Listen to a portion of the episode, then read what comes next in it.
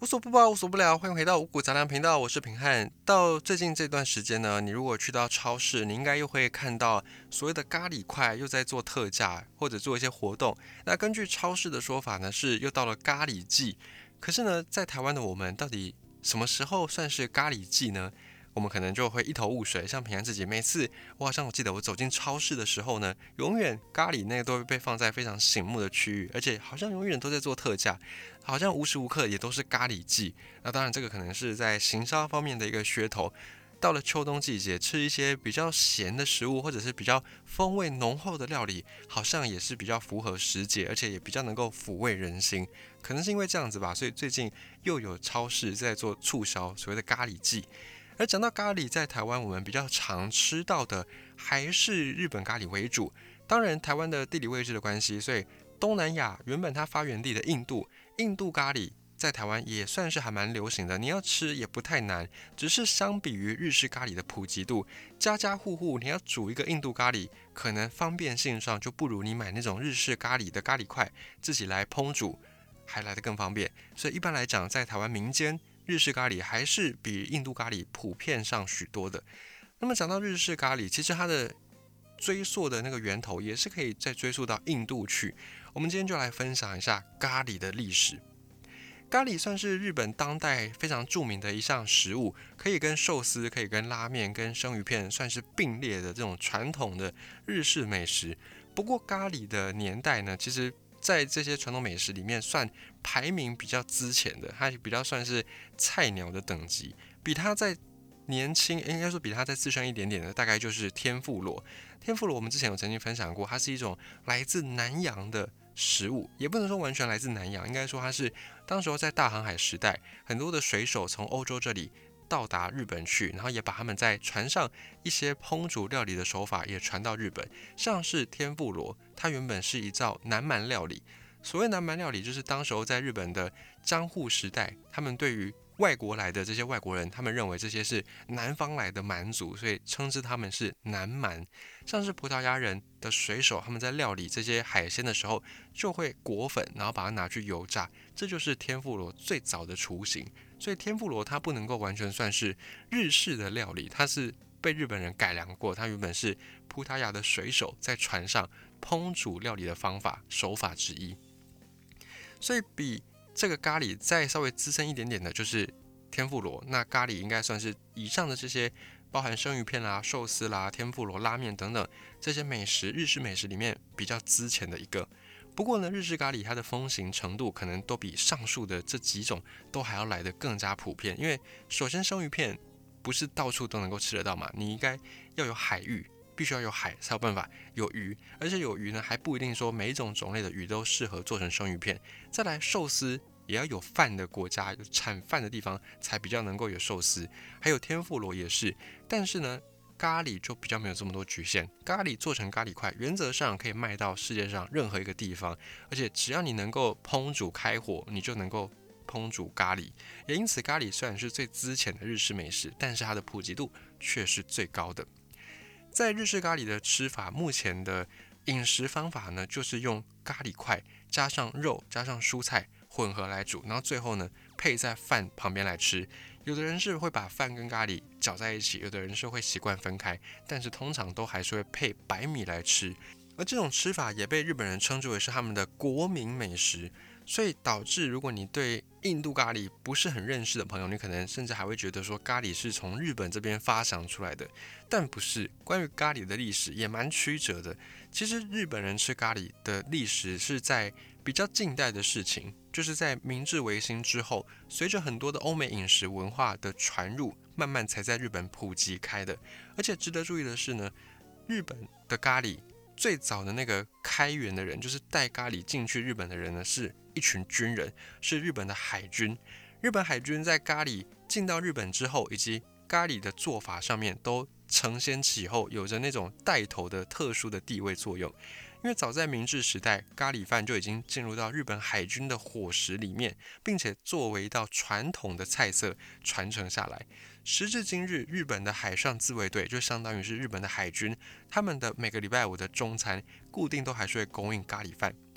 并且海军的咖喱甚至自成一派，在日本的咖喱众多品类当中，有一个流派叫做海军咖喱，也是日本咖喱的代表品种之一。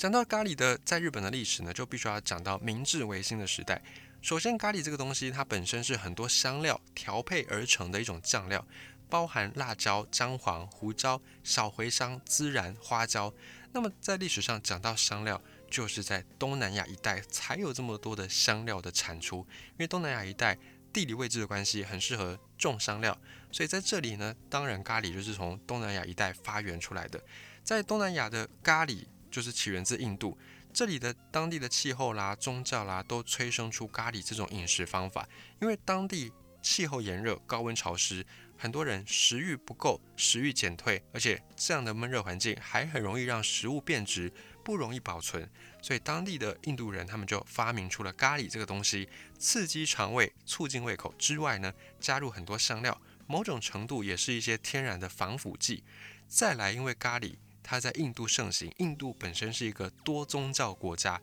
有信仰伊斯兰教的穆斯林，也有信仰印度教的教徒。那印度教呢不吃牛，穆斯林不吃猪，所以一边不吃牛，一边不吃猪，融合起来，羊肉就变成当地一个比较大众的肉类，比较普遍被接受的口味。那你如果要吃羊肉的话，羊肉本身都会有一些腥骚味，要去盖过这个腥骚味呢，那你就要用比较重口味的酱料，像是咖喱。于是咖喱就应运而生，也在印度这个土地上面广泛的流传，并且受到大家的欢迎。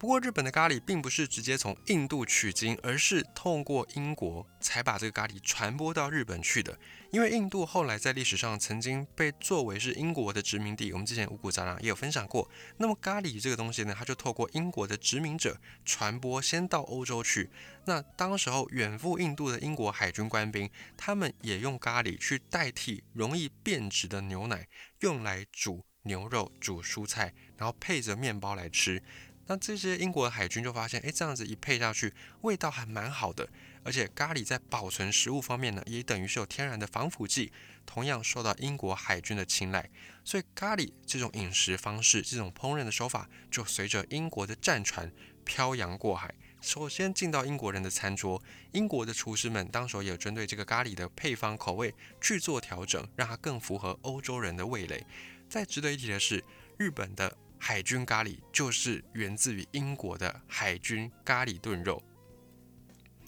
咖喱进入到日本的时候，可以追溯到幕府末期，当时候有所谓的黑船事件，就是有国外的船只要求日本要开港通商，那后来江户幕府被迫放弃他们的锁国政策，就打开了几个港口跟西方国家交流。从此之后，日本人开始比较频繁的接触到西方的饮食，咖喱也就随着英国海军。进到日本去，再后来，日本发生了有名的明治维新。在明治维新时代，日本人执政当局，日本的民间普遍都认为说，诶，日本自己国力不振，人民普遍的瘦弱，就是因为饮食方式没有像西方那样子吃很多肉，或者是没有像西方那样喝牛奶、吃面包。所以在明治维新之后，一系列的从思想上的、从学问上，以及从饮食方面的学习西方。的这股热潮就慢慢的蔓延开来，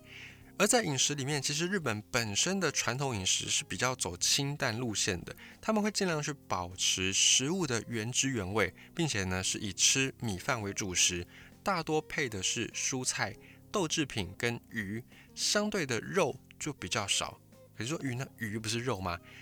鱼，当我们的讲法以素食的观点来看呢，鱼可以算是一种荤食嘛。可是对日本人来说，他们并不觉得鱼是肉，他们觉得鱼是鱼，肉是肉，两个是不一样的。所以在以前的日本传统饮食，他们吃蔬菜、吃豆制品、吃鱼，但相对的肉比较少。你说是不是因为他们的普遍民间比较没有钱，比较没有那个财力去负担肉类？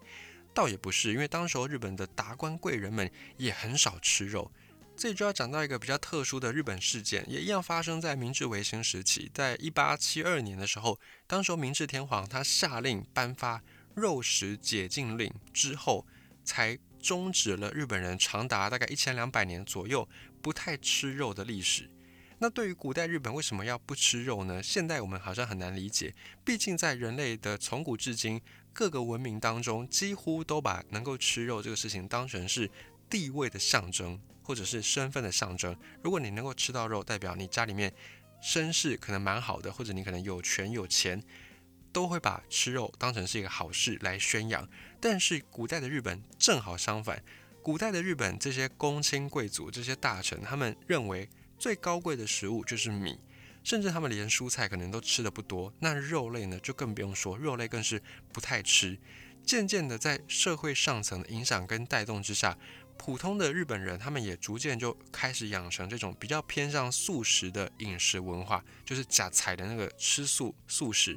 那为什么这个肉会在日本遭到这样的一个遭遇呢？其实日本人不吃肉，并不是单一个原因而已。因为在佛教传入之前，其实日本的一些考古的文献啊、考古的这些遗址里面有发现说，在佛教传进日本前的日本人，他们其实是吃肉的，而且什么肉都吃，猪、羊、牛、马、鱼，只要能够碰得到的肉，通通都会往嘴里面塞。那日本真正比较开启没有吃肉的时代，大概就是在西元五世纪左右。当时候的佛教传入到日本，跟日本本身的这个神道教文明一相遇、一催化，就诞生出了日本的比较特殊的饮食文化。因为佛教就是不鼓励杀生嘛。但是我们要特别一提哦，佛教并没有说强制你一定要吃素。因为最早的时候，佛陀跟他们底下的这些门人有所谓的化缘。那化缘就是在讲说随缘随缘，你能够化缘到什么你就吃什么。所以最早的佛教教义里面是并没有说一定要强制你吃素食，只是不鼓励你杀生。但是不杀生跟吃素不并不能够直接画上等号，这边是我们要特别一提的。所以后来我们在讲的佛教戒律说要吃素，这个是后人添加的，并不是释迦牟尼他自己本来的意思。好，这是顺带一提。总之呢，在西元六世纪的时候。后来那个佛教传入之后呢，慢慢的日本人就比较没有在吃肉，以及在西元的六七五年，当时候的天皇叫做天武天皇，天武天皇他颁发了一个肉食禁止令，规定了五种的肉你不能吃，牛肉、马肉、狗肉、猴肉跟鸡肉，除此之外呢，其他的肉就不在此限。但是如果你吃了这五种肉呢，你就是犯罪，犯罪之后。你就会被抓起来，你就会被判处相关的处罚。那至于为什么是这五种肉不吃呢？有后世的一些历史学家去推测，因为牛是耕田的嘛，马是运输的，那狗呢是保家、保卫家园的，就是防范稍少。那鸡呢是可以拿来鸣叫司晨的，它可以提醒人们的时间，提醒人们要上工工作。以及猴子是因为长得跟人比较像。所以这五种动物的肉才由当时的天皇颁布是不能吃，应该是这个原因。那除此之外呢，其他的肉并没有禁止，也因此这条法律就等于是日本禁肉令的开端。此后的历朝历代，虽然这条禁肉令都有一些细微的变化，但是大概的意思呢都不太变，就基本上这五种动物的肉都是不吃的。但也像我们刚才讲到的，日本人的观念里面认为说肉是肉，鱼是鱼，所以吃肉。禁吃肉并不等于禁吃鱼，也因此在这段禁肉令时代呢，很多日本的民众都还是会吃鱼的。以及呢，从禁肉令颁发下来，一直到明治天皇把它解禁掉，这中间将近一千两百年的时间，也并不是所有的人都乖乖的严格遵守这条不吃肉的规定。最起码，日本历史上曾经有一段时期叫做战国时代，当时候因为战乱频繁，很多战争。彼此之间，领主们互相打来打去，很多活不下去的百姓呢，也会跑到山里面去找野味，但就不是光明正大的这样吃，就是比较偷偷摸摸的。除此之外，在一般各种时候，日本的社会主流的那种价值观，都还是会认为说，吃肉的人是俗人，是